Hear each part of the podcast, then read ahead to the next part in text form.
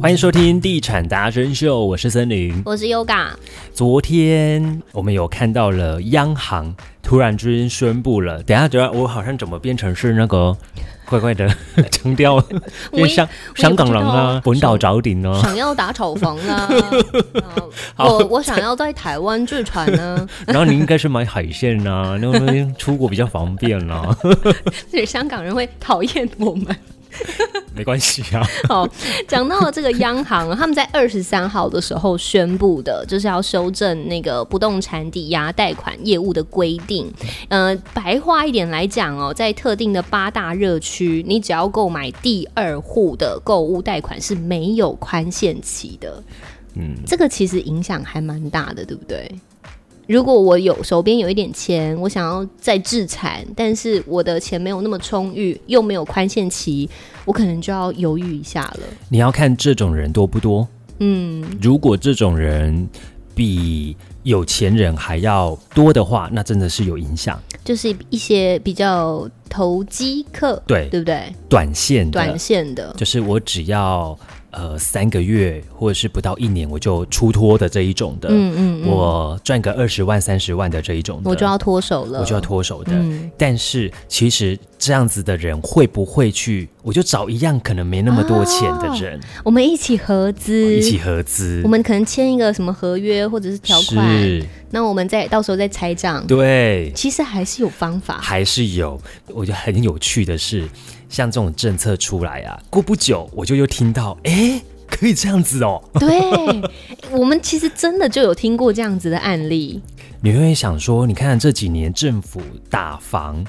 一直都有听到，嗯，大概也差不多十年前一点零到现在房地合一二点零，然后对再到实价实价登登录录，再到昨天看到的这一个就是特定区第二户买房贷款不得有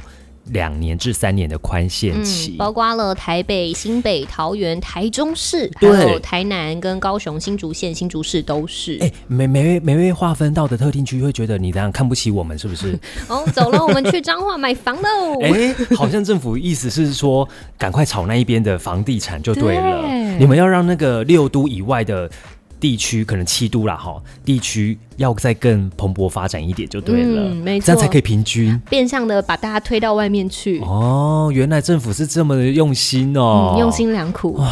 所以没有被划分到的，应该会觉得谢谢政府被我们为我们做事，然后希望能够城乡平衡发展。对，没错，真的是我们用心的所在。 OK，好。 不过你看看哦，像这些政策出来，好像都因为接下来好像快选举了哈、嗯，没错，明年又要选，是不是还会有？跟动？对，很难说。很难说。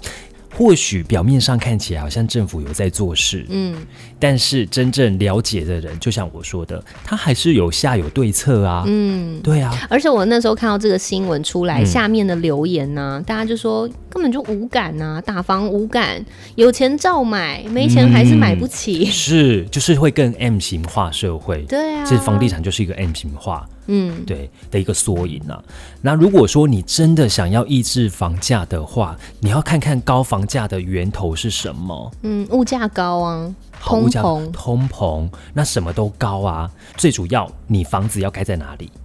土地，土地上，需要土地，对不对？嗯，对啊，因为我们曾经也去找过几个建商，我们也在 podcast 当中的嗯很专多访也的聊董事到长也都讲到了，是什么原因？土地也贵，土地贵，嗯，原物料贵，缺工，土地贵，然后原物料贵，然后原物料又是每一个月、每一季都在涨的，对，然后又缺工缺料。那土地因为成本很高，嗯你看政府所主导的新兴的从化区，嗯哼我们以十四期来讲好了，哼，好，它现在开出来的价格都是六字头的土地耶，天价，六字头换算下来。我要推的产品的成交至少都要四字头，逼近五了。所以十四期的价格真的就是很高，因为土地就是贵，你的土地又是政府重划出来的，然后本来就让建商已经有点吃不消了，嗯但建商又觉得我还是得要经营，要推案啊。对，那我想要在十四期立足的话，我还是还得是得硬买着头皮买啊，嗯嗯是不是？可是最后价格还是落在消费者是身上啊。没错。 对啊，所以到头来，你不觉得就是政府在炒房啊？这是源头来讲的话，maybe 是从土地上面来做解决，你会对这样想，对不对？对，而且以前我们都觉得从化区就是给一些首购的，比较便宜的啊。可是从化区竟然开到四字头，要奔五，不是首购了、欸，对啊，这不太合理。以往的概念都会嗯觉得、啊，从化区它可能就是价格稍微比较低一点，对生活机能 maybe 比较不好对，但至少首购族可以买，可以负担。嗯，但但现现在在不是首购族好像已经没办法买到从化区了。 OK，大家一起买中古 屋，但中古屋自备款又要够高。对啊，你看是不是不让首购族买 房？对，怎么打好像都打到首购族，对啊，嗯，所以它真的能够抑制房价吗？不可能，嗯，不可能。你觉得会应买该的要有人什还么是会买？要有什么手段可以让这个价格不要一直往上涨？我们在讲说实价登录这东西，确实会造成现在呃改变了一些房地产的销售模式。嗯，我再也不用再请一个会拉锯这个价格的跑单了。嗯，因为多少就是多少，你都自己查得到的。对啊，嗯，然后你每个人来买的时候都会跟我讲说，哦，我实价登录看到你们多少而已啊，啊，你怎么卖这个价格？嗯嗯嗯嗯，那就变成说我建商或代销，我必须要去教育，嗯，去跟。这些拿实价登录来买房子的人，跟他说，我跟们你的价格比较高，是因为怎么样怎么样怎么样，哦、是可能建材比较好，，对我们设备用的是更是更更顶标的跟东顶西，标的，也或者是会告诉你说啊，你实价登录就是一个月前的嗯，价格啊，所以现在有一个现象是，即便开案了，但他们卖的很慢，他们价格会一波一波再调，甚至是它根本就是先封盘，对一个案子对分三次卖，对，我或们上先次见后售，对。嗯我，们上次不是也有一起去一个案子吗？，对，所有人员都进场喽，但是它就是不开放，是专案也在，嗯然后副专也在，嗯，跑单也在，没错，柜台的人员、行政都在。哎，没有客奇人，怪，你们怎么都还没有开始卖啊？没有那可不可以看图呢？看情况，看情况。对他就是有的时候，他甚至是不希望卖这么快，对，因为我再晚一个月卖，我的价格可能已经三字头啦。对啊，我可四能字头其他啦。建案如果有开卖，我又被垫更高啊，对，大家都互相在等啊，，对，嗯嗯，所以有时候价格就是时间上面的问题。嗯对，好，那然后再回归到我们所讲到的实价登录这个问题，它可以让你就是拿实价登录来看，然后好啦，就是抑制这个，先不要让那个价格这样子往上一直飙。嗯，但是回归到我们刚刚讲到的土地呢，土地有没有办法像这样子，我用实价登录？哎，好像没有土地的实价登录，对不对？好像没有。对，所以土地的实价登录就是随浪花，哎、可是这个建商应该也会在周边做功课吧？哎、谁哪一个建设公司在那边买那块地，大概多少钱？他们应该也可以去做一个交涉，说，哎、其实我们知道你旁边那块地卖多少，那你这边打算出多少给我？其实没有哎、有些建商他就是想要在这边嗯买地，他就是很任性的买。嗯，他也知道说，上一个建商在这边买一瓶四十几万，对啊，上个月对的啊，事情。嗯但是这一个月我接收到的土地报给我的价格，可能就是六十几了，哈，他照买。在南屯那边就有出现过这样子的，对啊，所以还他是照让买啊让地主喊，只要点够好，我跟你地主喊多少对他就接受。他照买，但是他没有要现在推啊，嗯，我就先让你们这些人都去推，推到我有这个价格的反时正我候，地就先买，我先对占好。对，嗯而且有一些建商他更会等待。我现在六十几嘛，那可能后面有人买七十几或六十，好我买六十，后面可能有买六五或六八的，嗯他可能要急着推，嗯他是不是推的时候就把价格哎站上去了？嗯，那我这个买六十的人，我还不急着推啊，等你推完之后，我的价格诶，那这也要口袋够深的建商才可以这样玩呢、，是，而且我常常看到有一些中型的建商，嗯，他们是可能这个案子可能卖不好，可是他急着要推下一个案子，嗯嗯嗯，他用下一个案子来补这一个案子的价格，价格嗯，或亏损。对，然后我一一一听到，我就跟对方说：“哇，那你这样子要很冒很大的风险呢、嗯对，对，但他有信心下一个案子是可以很好推、很好卖的。嗯嗯嗯，对、啊，没办法，这个案子就这样规划啦、对 啊，那个真的已经也规划是。了，然后不价格是就说是每定个在那案边子。都是这么热销的，是，嗯，好，那对短线跑的这些投资客来讲，他可能有稍微抑制一些他出手的速度，对，但是如果对于这些口袋深的投资客来讲，其实无感没有感觉。嗯口袋深的，他在这几年早已经赚饱了，嗯赚饱饱在等着你来打房了。嗯，我记得这个之前我们有讲过，对，对啊，所以真的能够抑制这个房价吗？难啦，很难。嗯然后你要打炒房，我觉得并不是说你只看到的针对投资客，你应该是多方面的去思考，为什么嗯今天这个房价会高的原因是什么？但其实这个一打下去，影响的层面真的很广。你要思考的是你要怎么样去照顾到这些首购的族群，对，可是你又可以有打房的效果，这真的嗯是蛮难的。哎、你不是说你之前去暗场有真的就是国税局在查吗？你有看到有这个？呃，这是在去年底发生的事嗯情。去年底就是一波